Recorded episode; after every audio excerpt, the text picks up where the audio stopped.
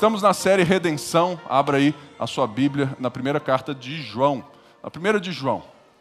Essa série é uma série que brotou do nosso estudo, a carta de Paulo aos Efésios. Foram nove encontros. Se você nunca ouviu e quer ouvir, vai lá no nosso Spotify, Deezer, YouTube, está tudo lá. Você vai ser alimentado com um pão fresco.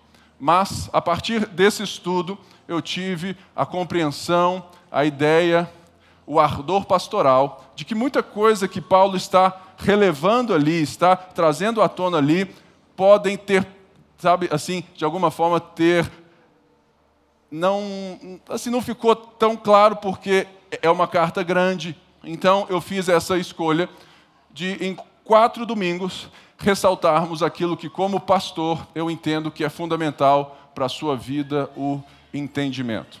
No primeiro culto, eu disse sobre a redenção da vocação, porque a redenção de Jesus, ela começa redimindo várias coisas. E a primeira coisa que deve ser redimida na nossa vivência, no nosso entendimento, é, no, é de fato a nossa vocação do ser humano.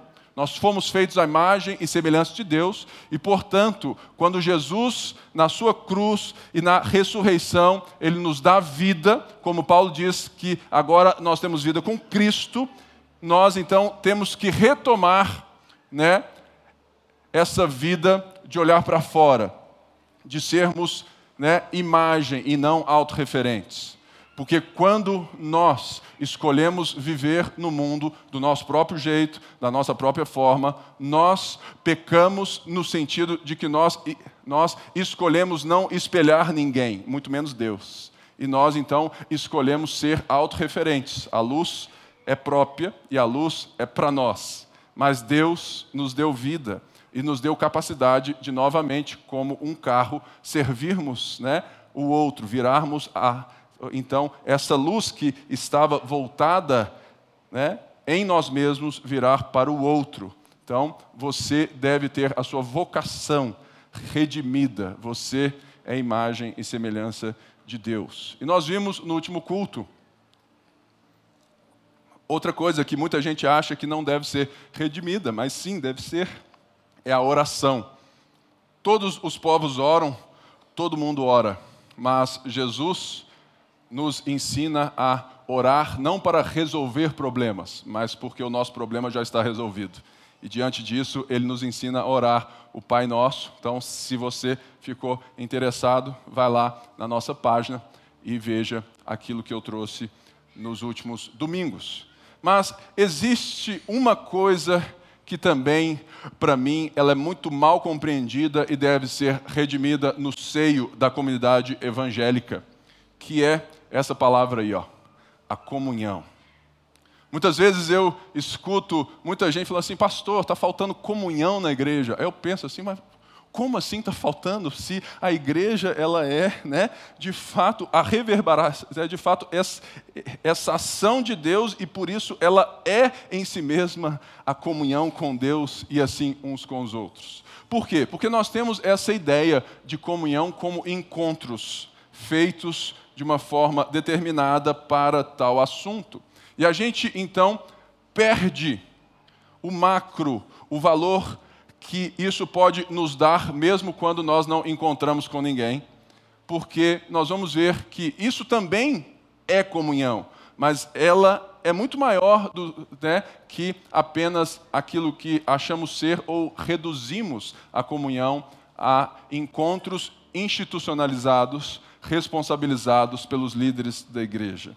Nós estamos, em, né, de fato, vivendo isso em vários momentos da vida. E, e então, hoje eu quero vir com seis pontos, né, não três, seis, o dobro, para mostrar aquilo que esse texto vai reverberar a nós. Mas antes, eu tenho uma historinha bem interessante, que diz respeito a essa diferença que nós que estamos em comunhão e da comunhão em si.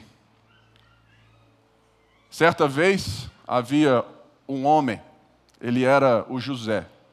O José amava a Maria e eles se casaram. Ao se casar, eles foram lá no cartório, tudo certinho, o pastor trouxe a bênção, estavam casados. Mas, no começo dessa vida, eles achavam que apenas a promessa do casamento e a institucionalização dessa promessa da aliança resolveria o modus de vida. Então, eles passaram a viver essa vida de casados. Mas dia vai, dia vem, eles foram se desencontrando, foram se desentendendo. Veio um filho que eles acharam que era a resolução dos problemas, né? Falou assim: não, não, tá com muito problema, vamos ter um filho que resolve, né? Só piorou. É, por quê? Porque agora a, a, a, o pouco que tinha é do filho e os encontros foram sendo mais desencontros. E eles então um dia perceberam que o fato de serem casados não tem a ver com o desfrute do prazer, da responsabilidade, da aliança em si, da comunhão do casamento. E eles então passaram a viver não mais cada um do seu jeito, no seu instinto, na sua diferença, tentando se encontrar, tentando fazer com que né, os genes dessem certo, mas eles foram intencionais em olhar para o outro e querer desfrutar da presença, da companhia do outro, se sacrificando um pelo outro. Então, eles encontraram o significado da palavra casamento, aonde eles viram que se eles apenas estivessem naquilo que ela representa como uma marca, uma instituição, eles jamais desfrutariam dessa beleza.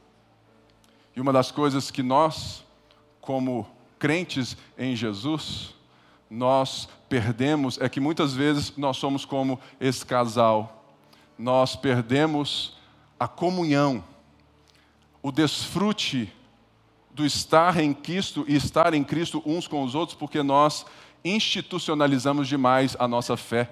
E passamos a achar que todo que, que então tudo deve ser parte de uma igreja institucional que vai organizar o meu desfrute da comunhão, e assim eu vivo a minha vida como igreja, mas com os mesmos olhares de quando eu não era igreja.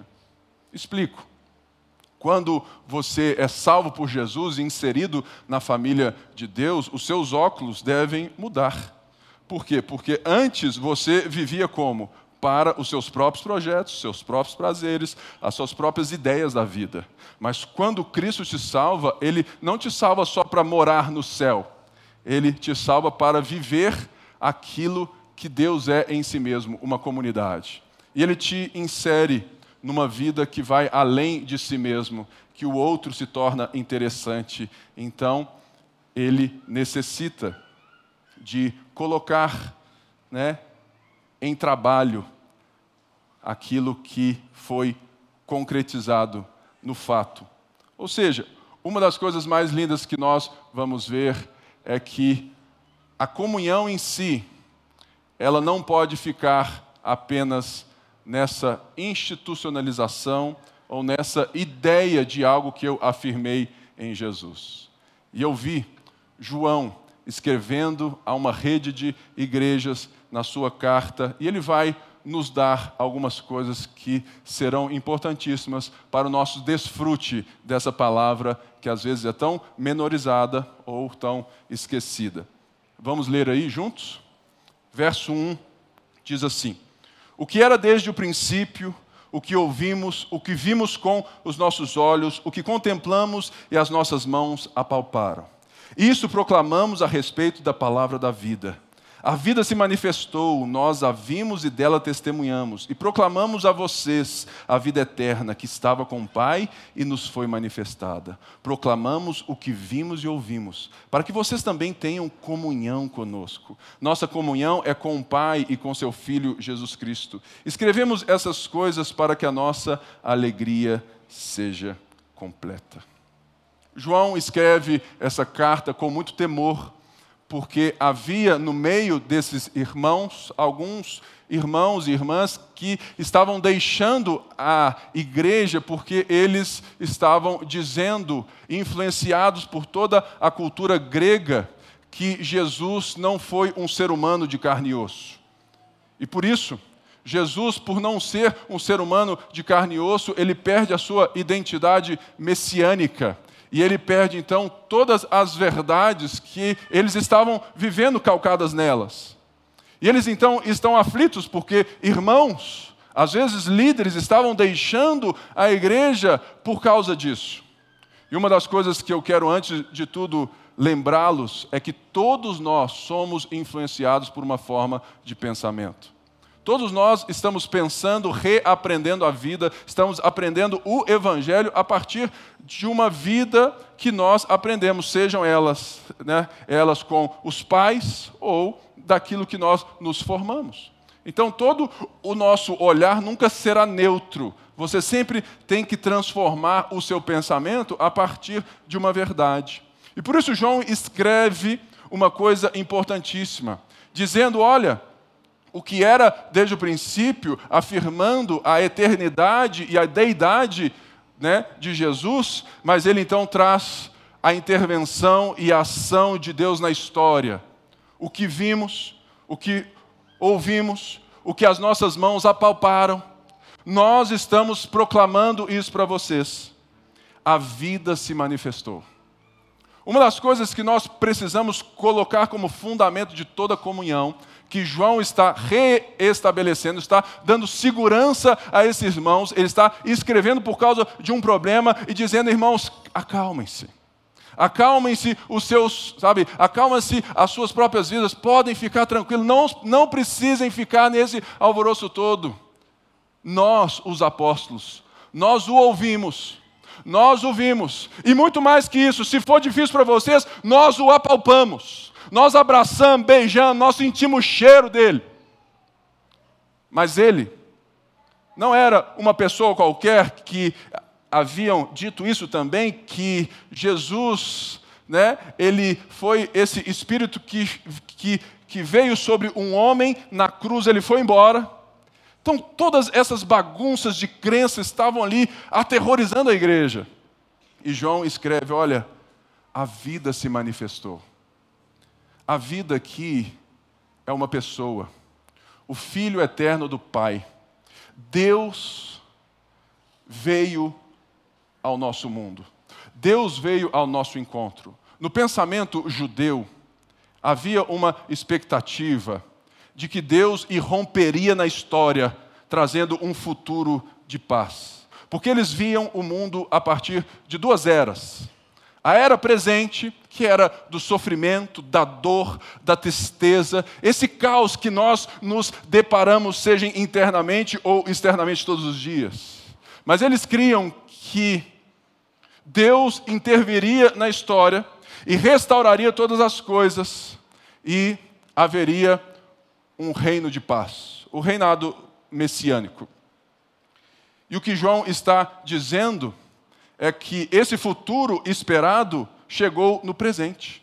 O futuro rompeu no presente de uma forma maravilhosa e que agora essa perspectiva de viver a partir de uma nova vida, a partir de uma nova ideia, a partir de uma nova pessoa começou. Que Jesus é aquele que nos dá uma nova vida, abre os nossos olhos e muito mais que isso, nos reconcilia com Deus.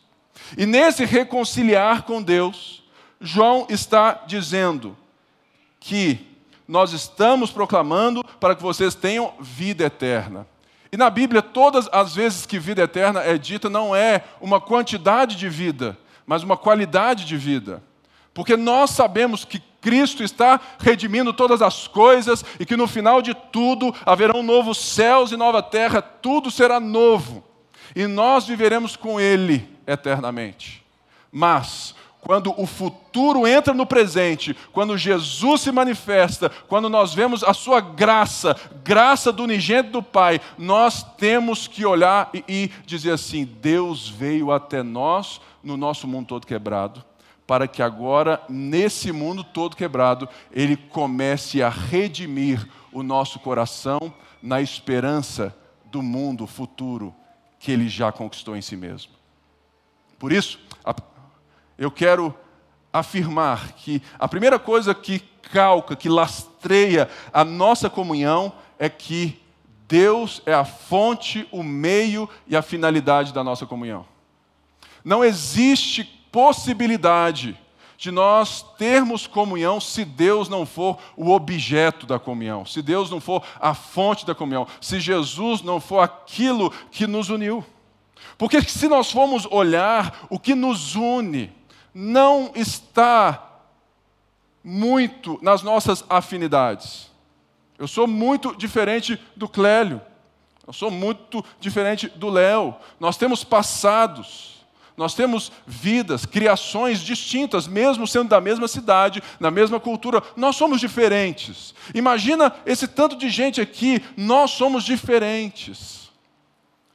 Mas a comunhão, então, ela se torna bela para um desfrute da nossa parte, porque existe algo que nos une e não é um desejo, é uma verdade: Jesus.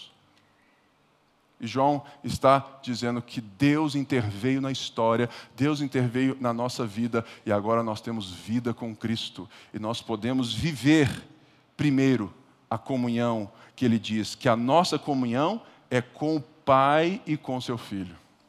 Uma das coisas que nós precisamos entender é que não existe comunhão entre nós se Deus não for, não apenas o assunto da conversa, mas não for a fonte que determina as nossas conversas. É possível você ter um GR da igreja você participar de um grupo da igreja, você ter um encontro só com crente da igreja e vocês não desfrutarem da comunhão. Por quê? Porque, uma, vocês querem se encontrar pelo desejo de se encontrar. A comunhão, pelo próprio desejo em si de encontrar, às vezes esconde um próprio ídolo do se encontrar. E quando você se encontra, você chama aquilo de comunhão e se esquece de tudo aquilo que lastreia e dá a ela finalidade. Por isso, é interessante o fluir da série, que a vocação é restaurada. Então, quando eu estou com outro, eu preciso entender que eu preciso estar com Deus primeiro. Sabe o que, que você tem para passar para mim se você não tiver a consciência e o desfrute do seu relacionamento com Deus? Nada. Nada. Porque a vida agora ela é vista a partir de uma verdade, o evangelho. Deus está redimindo todas as coisas. E o fez se entregando numa cruz pelos nossos pecados e foi ressurreto para nos dar vida e iniciar o reino de Deus.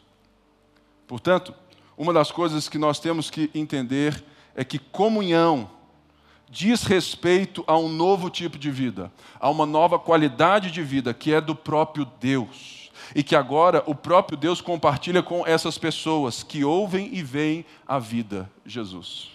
Portanto, toda comunhão, você precisa entender que ela parte do próprio Deus. Foi Deus que começou. Como eu disse na semana passada, Deus mandou o WhatsApp para você primeiro.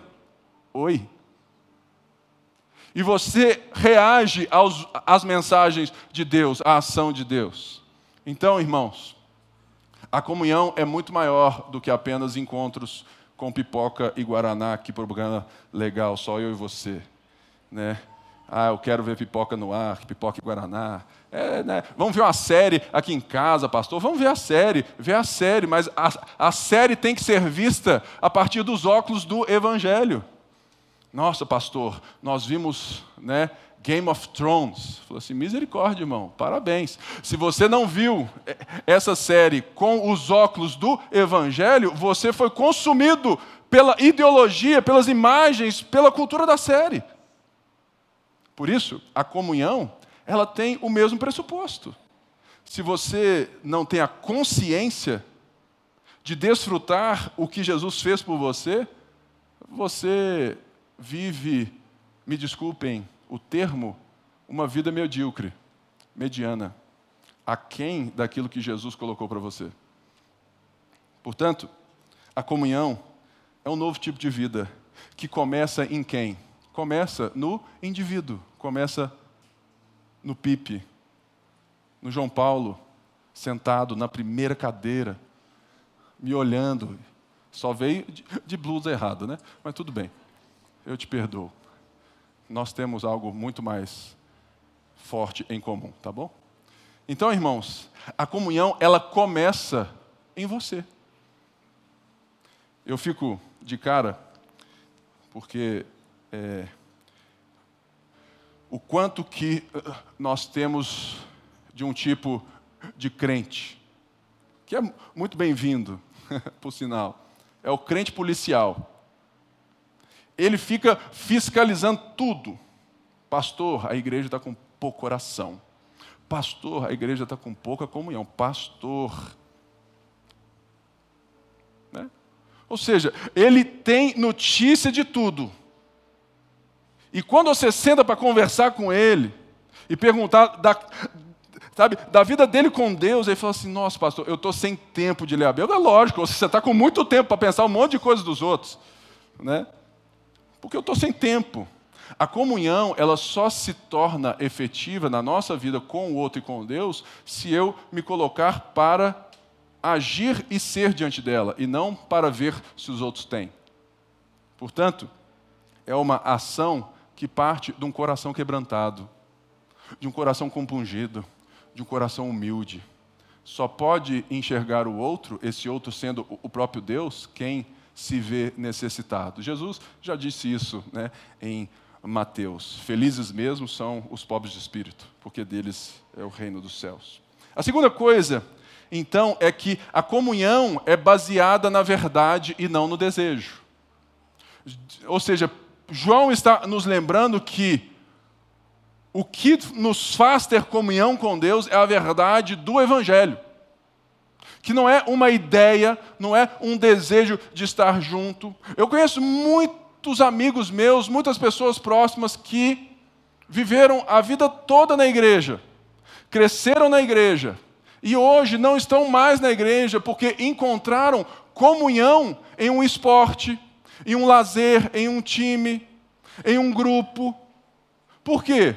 porque nunca tiveram na igreja uma redenção da comunhão. Eles foram ensinados de uma forma aonde é, tinha ali um conjuntinho de regras que não abriu a mentalidade dessa nova vida. E eles não foram inseridos na história. Eles não eram participantes da história. Eles não eram participantes do enredo de Deus na vida. Eles eram apenas né, aqueles que tinham que cumprir um conjunto de regras para serem aceitos por Deus. E se perderam, porque encontraram prazer em coisas que a presença de Deus supriria e redimiria até mesmo o prazer nessas próprias coisas. Todos aqui sabem que eu tenho muito costume de ir no jogo do Galo. Graças a Deus, ontem eu não fui. Né? Irmãos, eu brinco falo assim: o, o Galo é a coisa mais importante para mim das menos importantes. Então, tem muita coisa legal que deve ser colocada a partir da sua comunhão com Deus no lugar correto. Portanto, é a verdade que lastreia a nossa comunhão. É o teste da doutrina. É o teste né, da fé. É o teste do conhecimento da fé. Por quê? Porque se eu tenho a comunhão com a Mari, com o André, com todos vocês aqui, a partir do desejo, vai acontecer o quê? A decepção. Aí você vai o quê? Sair da igreja. Por quê? Porque quando eu estou lastreado na comunhão, a partir de um desejo de estar junto, eu crio no coração uma realidade de uma perfeição por ser da igreja, que eu me frustro ao ver que está todo mundo no mesmo barco de reconstrução dos seus amores e dos seus desejos. Está todo mundo igual aqui, gente. E eu me frustro, falo assim, puxa, eu achava que o Pipe era mais crente do que ele parece ser. Pois é, Pergunta para minha mulher para você ver. Ela vai falar assim: você é chato, hein, Pipe? Mas você é o meu chato. Aí acabou, está tudo resolvido. Ou seja, a comunhão, na verdade, ela nos livra das decepções que a gente deve ter com as pessoas. Porque a decepção também deve ser necessária na comunhão para afirmar mesmo se nós estamos olhando uns com os outros pela verdade do Evangelho que veio até nós, que é misericordioso, que é gracioso, ou se ela está firmada na perfeição que nós nunca teremos. Portanto, a comunhão, ela tem uma verdade que vai nos deixar juntos com Deus e com os outros quando nos decepcionarmos eu e o Mário aqui, ó, nós compartilhamos da fé desde que nós tínhamos 17 anos de idade. O Mário me viu recém-convertido. Certa vez eu fui dar um testemunho na terceira presbiteriana. Irmãos, né? Na terceira. E sem querer, eu era recém-crente e tudo mais, eu soltei um Nossa Senhora no púlpito assim. Aí todo mundo riu. Por quê? Era uma forma, era uma forma. Né? Ou seja, que era um dito não apropriado naquela igreja que fazia parte da minha cultura de católico. E era natural meu. Mas eu não fui julgado em momento algum. Eu fui acolhido. E por isso talvez que eu esteja aqui, pelos acolhimentos das decepções que eu tive já com o próprio Mário, e ele já teve. Mas nem por isso a verdade deixou de ser aquilo que nos une. Sabe por quê? Porque quando a comunhão é baseada na verdade, Jesus é o mediador. Até no seu casamento, Eric, que está aí fresquinho, gostoso, né? Está tudo muito bem, está tudo muito bom, está tudo muito bom. Né? Mas, se Jesus não for o mediador da nossa relação, até mesmo com né, o pai, a mãe, o irmão, a esposa, o esposo, nós vamos nos devorar. E eu vejo muito casamento, muitas relações de irmandade, de paternidade, de maternidade sendo devoradas. Por quê? Porque Jesus não nos é comum nas relações. Aí você chega, pastor, eu preciso resolver isso. Eu falo assim, querido, é o evangelho que resolve. Coloca Jesus no meio. Deixa Jesus ser a interface da sua relação. Sabe por quê? Porque quando eu me relaciono com a Débora a partir de Jesus, e às vezes eu me esqueço, espero que seja só às vezes, né? É, eu posso me relacionar com Débora a partir né, de um desejo carnal. É igual à relação sexual, que é muito parecido com esse entendimento de comunhão. Se você só tem relação no casamento, claro, né, a partir do desejo da carne, do corpo, da vontade, você é esse que tem a comunhão institucional. Você só resolve o que né, o instinto pede. O que a sua vontade pede. Isso aí, isso é aquilo que nós evangélicos muitas vezes estamos perdendo com Deus. Nós estamos nos relacionando com Deus quando a circunstância pede, quando é, é, é, algo grita dentro de nós, quando, o, quando existe um problema no coração para resolver. Aí eu procuro Deus. É, tem muito marido rindo, tem muita mulher né, olhando para mim, falando assim, com a cara assim, é, é assim mesmo. Né? Por outro lado, a comunhão do casamento é uma relação de entrega, que a relação sexual é a renovação dos votos. É uma entrega intencional, dizendo: nós temos uma aliança, vamos desfrutar dela.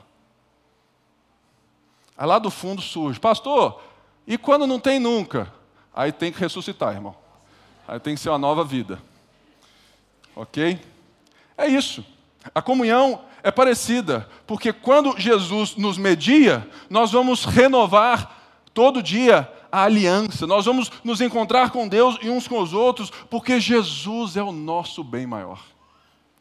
Mas quando Jesus sai da cena, Jesus se torna apenas um ser que te salvou. Quando a vida cristã é apenas aceitar Jesus e depois você que se vire matando um leão por dia para cumprir as regrinhas do cristianismo, senão você vai ser lançado para o quinto dos infernos, aí, meu amigo, não tem jeito mesmo. Porque Jesus só foi alguém que garantiu o seu passaporte para o céu e não aquele que restaurou em si a verdadeira vida eterna. Ponto 3, que traz aí os novos versos do verso 5 a 7. Esta é a mensagem que dele ouvimos e transmitimos a vocês. Deus é luz, nele não há treva alguma. Se afirmarmos que temos comunhão com Ele, mas andamos nas trevas, mentimos e não praticamos a, a verdade. Se, porém, andarmos na luz, como Ele está na luz, temos comunhão uns com os outros, e o sangue de Jesus, seu Filho, nos purifica de todo pecado. Uma das coisas mais lindas que, ao ler João, ao ler a história, ao ver né, o quanto que os religiosos foram contra Jesus, e João está dizendo aqui que Deus é luz, dizendo justamente a mesma coisa de outro jeito que a vida se manifestou, ou seja, houve um romper de uma escuridão, né? Interna, de um caos interior, ele está dizendo que a comunhão não pode ser um gueto. Eu tenho muito medo da ponte se tornar um gueto de pessoas que saíram de igrejas não saudáveis, de igrejas que têm várias coisas que ferem a palavra de Deus. Sabe por quê, irmão? Se for isso que nos reúne aqui, vamos embora. Porque isso não pode ser o nosso motivo. Porque isso tem que ser uma escolha passada minha e de todo mundo. Porque novas pessoas chegaram na ponte, sem qualquer né, história com outras igrejas. Portanto, nós temos que viver a novidade de vida que vivíamos em todo e qualquer lugar. Portanto, não deve caber a nós né, também ser uma igreja policial. De ficar falando se aquela igreja, a outra igreja prega a Bíblia ou não, prega a verdade ou não. Cabe a nós sermos humildes para falar assim: nós queremos viver a verdade vamos pagar o preço para isso. Sabendo que isso será difícil para nós também, porque nós temos dentro de nós um coraçãozinho que pulsa idolatria. Portanto, quando Jesus se manifestou, os religiosos ficaram alvoroçados. Por quê? Porque eles queriam Deus só para eles. Os judeus queriam Deus só para Israel. Eles queriam né, sair do exílio do coração. Eles queriam sair da condição de estar né, debaixo dos impérios, debaixo de Roma agora. Eles queriam um Messias vencedor, nacionalista, que os libertasse e que eles seriam então a nação de Deus. E batia no povo. Jesus nunca foi assim, porque eu já, já vim disso e trouxe isso, que Jesus vem para cumprir as promessas que nós vemos no Antigo Testamento. E a primeira delas, e basilar, é a promessa a Abraão do seu descendente serão benditas todas as nações da terra. Por isso, Deus é luz, nesse sentido que Deus não compactua com um grupinho de pessoas dizendo, assim, olha, Deus é assim, Deus é nosso. Não. Deus joga luz para que todos possam ver, para que todos possam chegar, para que todos possam o escolher. Portanto, é interessante que não há treva alguma, no sentido de que em Deus não existe nada que você não sabe, olhe para Ele, o conheça e fale assim: hum, será que é assim mesmo? Será que, que Deus não está jogando cartas comigo? Não. Deus, Ele sempre joga limpo, Deus sempre joga claro, Deus sempre joga na luz. E por causa disso, nós precisamos entender que existe um movimento da igreja, da comunhão, que deve ser um, né, esse movimento centrífugo, que é justamente o que? Se nós temos comunhão com Deus, e a comunhão com Deus nos alimenta, nos une, nos nutre, nós precisamos proclamar isso para fora. A comunhão que gera em nós um sentimento de conforto precisa de uma mensagem de desconforto. E aquela que gera em nós um alvoroço, uma, um alerta, precisa de nós uma mensagem de conforto. Exemplo prático: eu sou pastor, eu gosto de planos, projetos de médio e longo prazo. Eu atendo gente de 7, 7 dias, de 15, 15 dias, mando mensagem aí, beleza, tudo mais. Eu paro, estudo. Eu gosto da paróquia, eu gosto disso aqui. Aí você fala, Pipe, vamos pregar o evangelho na Praça 7. Eu vou, mas não é a minha característica. Diferentemente de mim, o Guedes. O Guedes ele é ligado no 1080. Ele quer sair. Se ele fica ali tudo, mas já mexe na cadeira. Ele quer sair, ele quer gritar para todo mundo que Jesus reina. Que Jesus né, nos resgatou, que existe uma nova vida. Só que isso, às vezes, me deixa confortável, por estar vivendo né, uma igreja saudável. E eu, então, né, reclino e falo assim, opa, né, tô light, eu tô suave, tô livre, tô leve, solto. Gostou, né, Vitinho? Essa foi para você. E, por outro lado, né, o Guedes, que, por ser tão alvoroçado, ele não tem o conforto de saber que está tudo bem, que Jesus é quem escreve a nossa história. Portanto, a mensagem para o pipe da comunhão dos santos é: ô, vamos embora, velho, acelera. Vamos lá, tem gente aí que precisa te ouvir, vamos embora. E a mensagem para o Tiago Guedes foi assim: calma, velho, calma, está tudo certo, calma, vamos sentar aqui, vamos planejar direito, né? vamos pensar. Portanto, nós precisamos ter esses equilíbrios dentro de nós, porque a comunhão é que traz isso. Para quê? Para que o gostoso não se torne panela, mas o novo também não destrua uma boa comida que a panela faz. Tem gente que fala assim, não, porque a, a igreja é cheia de grupinho. Eu falo assim, graças a Deus, porque se, se todo mundo quisesse viver com um grupão, né, ninguém veria ninguém. Então, irmão, fica tranquilo. Né? O problema é se você não consegue participar de nenhum grupinho. Aí é o problema. E é o nosso problema. Então, eu quero exortá-los em amor.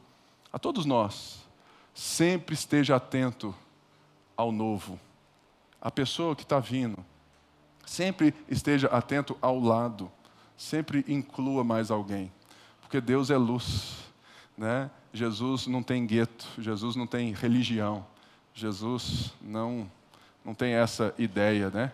De que não, aqui é o meu time. Jesus veio para que o mundo pudesse viver novamente. Ou seja, tá bom, Pipe, você disse muita coisa interessante, mas como que isso acontece?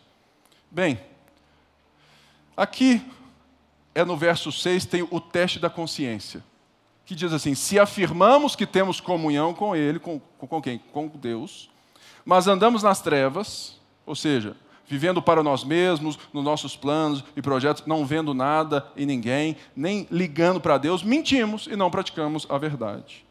Esse é o teste da consciência, que é a crença intelectual, é a fé da Praça 7. É aqui, você fala assim, glória a Deus, aí o povo todo, amém nós todos. Né? Ou seja, o país em que vivemos é um país cristão. Pasmem. 84% das pessoas né, se declararam cristãs no último censo. Aí você olha para um lado, você olha para o outro e fala assim: onde é que está Jesus nisso aqui? É por isso mesmo.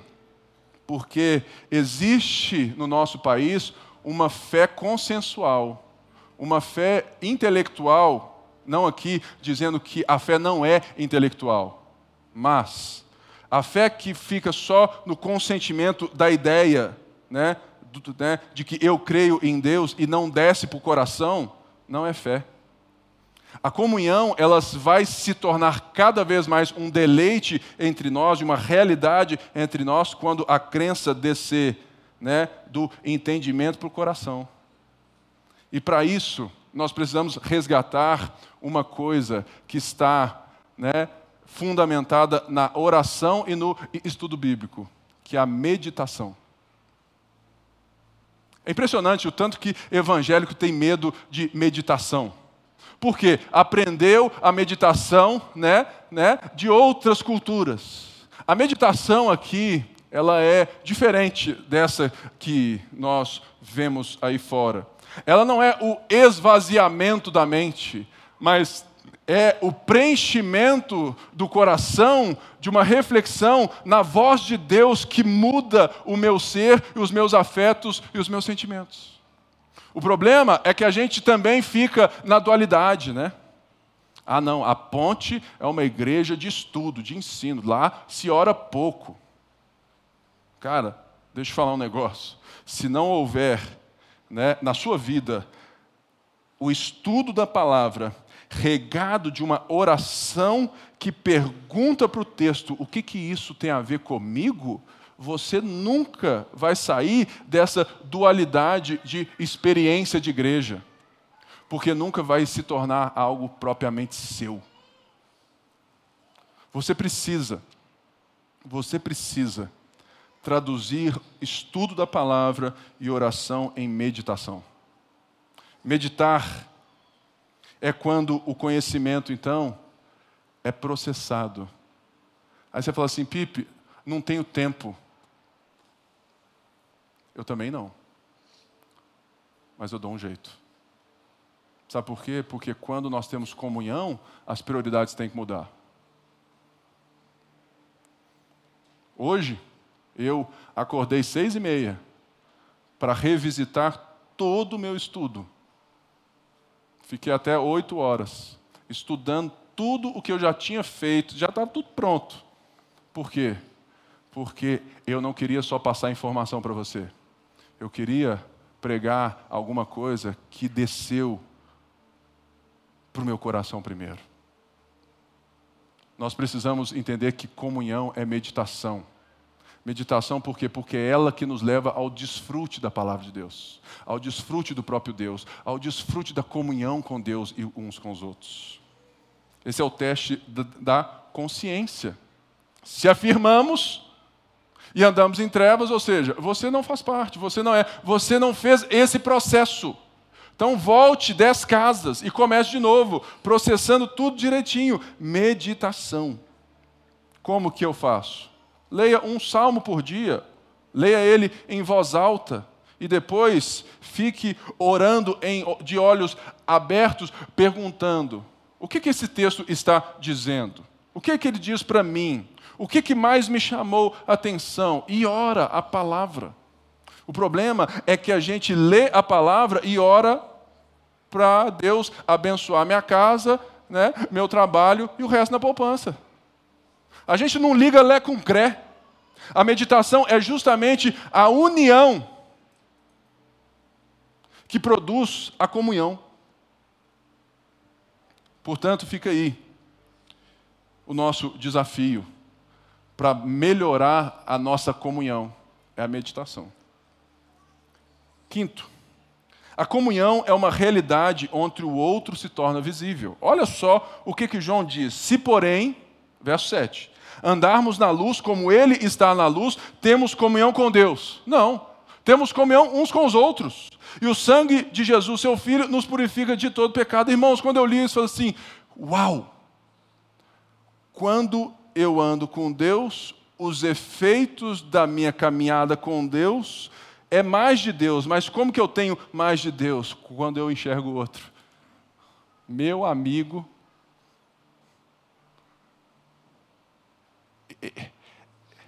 Esse ponto é o ponto mais importante da pregação.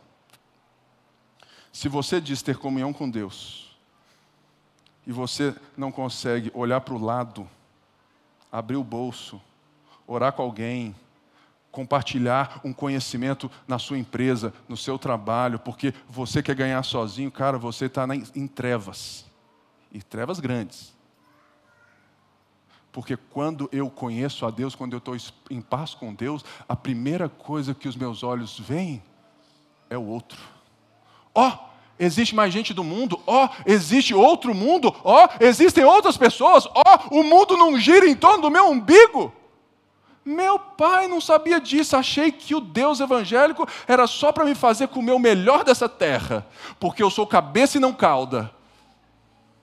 Não, irmãos. O Deus evangélico, o Deus cristão, o Deus e Pai do nosso Senhor Jesus Cristo, o que ele faz é abrir a nossa cabeça para o próximo. Porque João, o mesmo João que escreve essa carta, em João 13, 34 e 35, diz assim: Eis que vos dou um novo mandamento. Que é o quê? Amais uns aos outros, não como vocês amam a você mesmos, mas como eu vos amei. Ele joga o negócio assim, nu, né? Se, a, amar ao próximo como a ti mesmo. Eu olho assim e falo assim, nu, esse trem é difícil, né? Jesus, então, é, ele eleva isso à décima potência.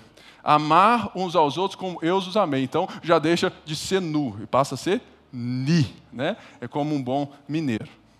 Ou seja, nós precisamos entender que a comunhão produzida por Deus em nós nos leva a ver o diferente. E não apenas aqueles que temos afinidade. Uma das coisas mais lindas que eu posso testemunhar é que eu tenho amigos hoje que eu não teria afinidade nenhuma se não fossem amigos da igreja. Que a minha vida seria totalmente distinta da deles. E hoje, eles são os meus amigos com passados diferentes, condições né, de dinheiro totalmente distintas da minha.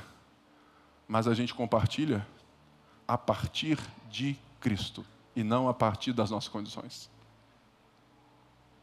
Por isso, a comunhão nos coloca nessa realidade de ver o outro aonde o, o diferente também faz parte.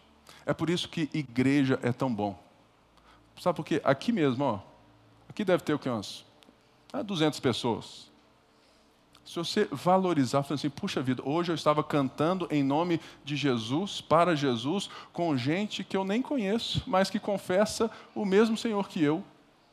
Glória a Deus por isso. Que encontro, que coisa maravilhosa. E eu posso compartilhar ainda mais disso com um grupo pequeno, com uma intencionalidade que eu tenho. Porque saber disso é uma coisa, me movimentar a partir disso é outra.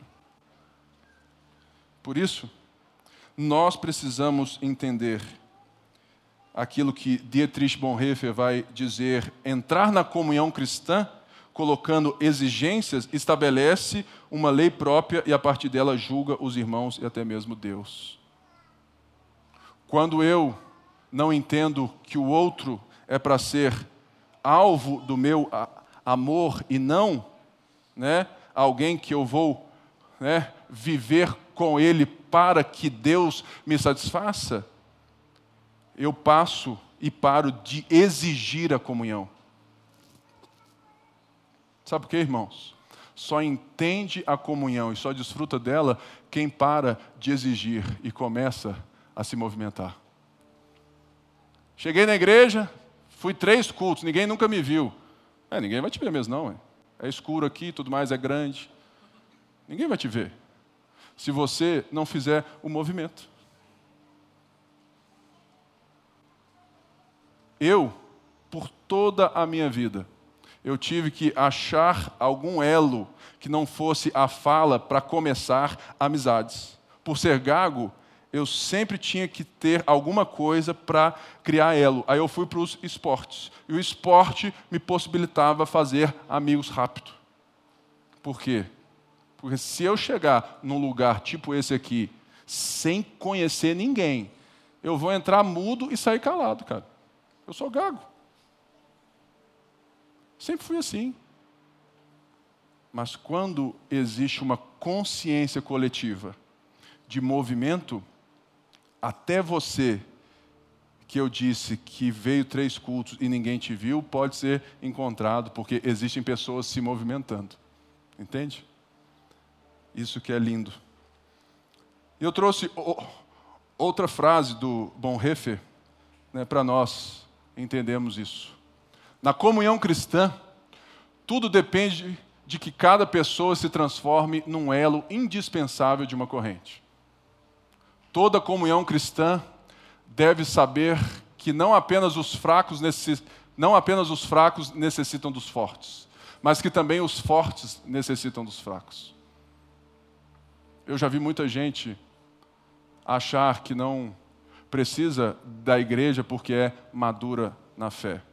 Deixa eu te dizer algo. Eu não prego aqui para o Clélio. Eu não prego para o Guedes. Eu não prego para o Bruno. Eu não prego para o Célio, que são pastores, que são mestres. Eu prego para todo mundo. Porque se eu quiser fazer um sermão para impressionar o Clélio, do tanto que eu sei de grego e tudo mais, cara, eu perdi o meu sermão. Eu não prego para impressionar, eu prego como um padeiro acorda cedo para fazer o pão.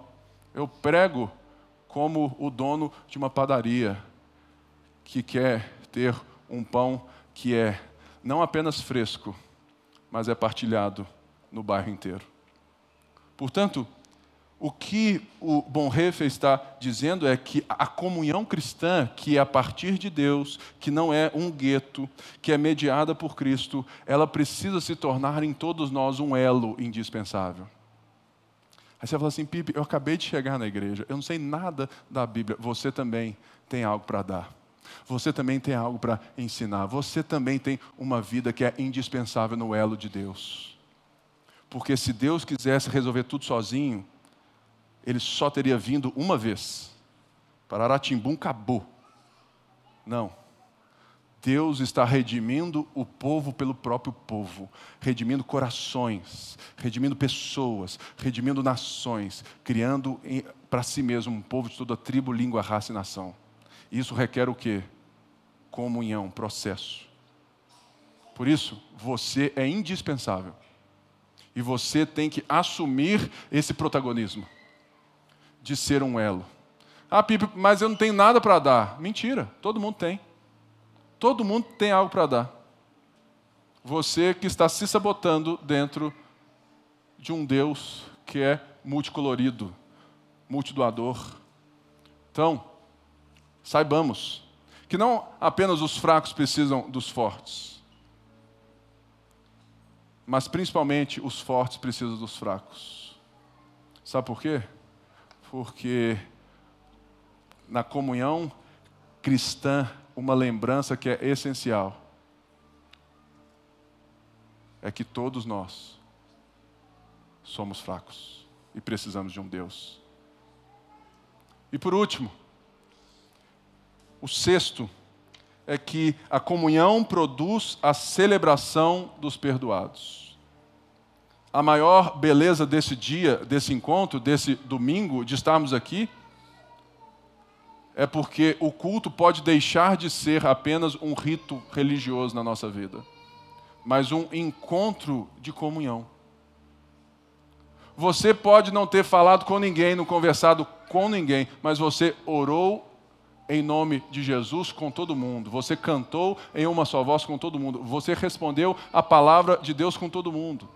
Você se fez povo, você, você se fez coletivo, você se fez corpo, você se fez família. E viver, começar a semana com isso é maravilhoso.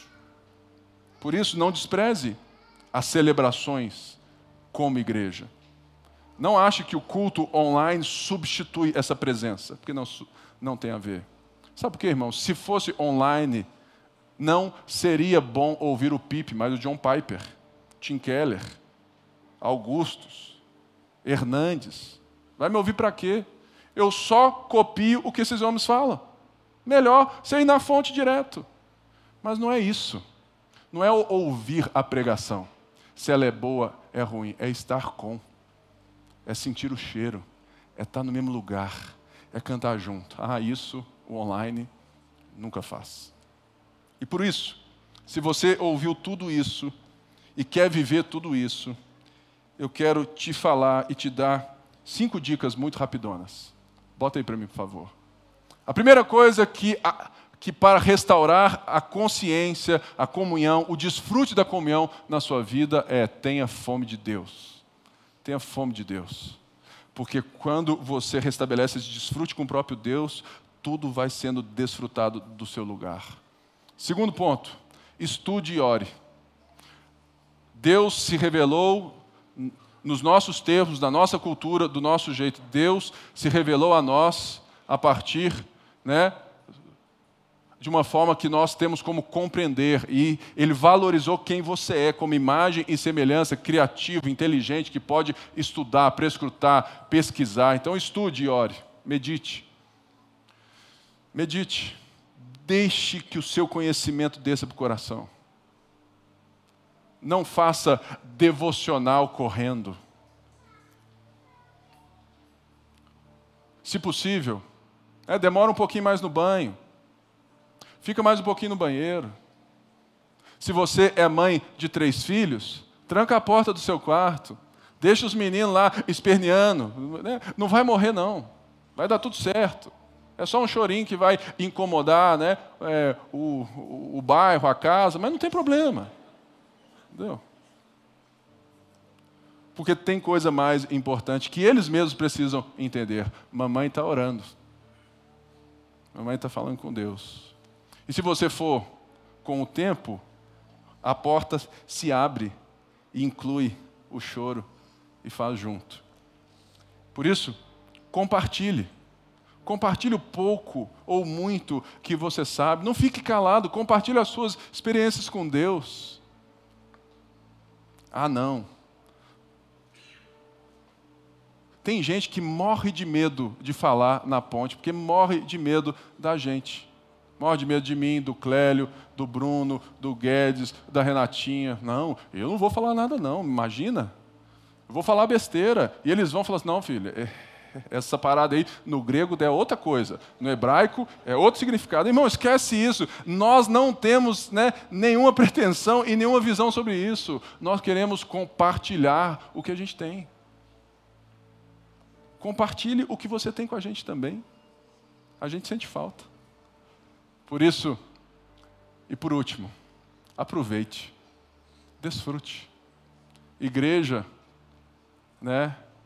devia ser um lugar de descanso e não de cansaço. Eu falo isso muito para o João aqui. Ó. Eu falo, João, ir na igreja é descansar, cara. Eu vim aqui, me preparei, preguei, mas eu te confesso, eu saio agora daqui descansado. Sabe por quê? Porque a comunhão me revigora. Fique de pé no seu lugar, vamos orar.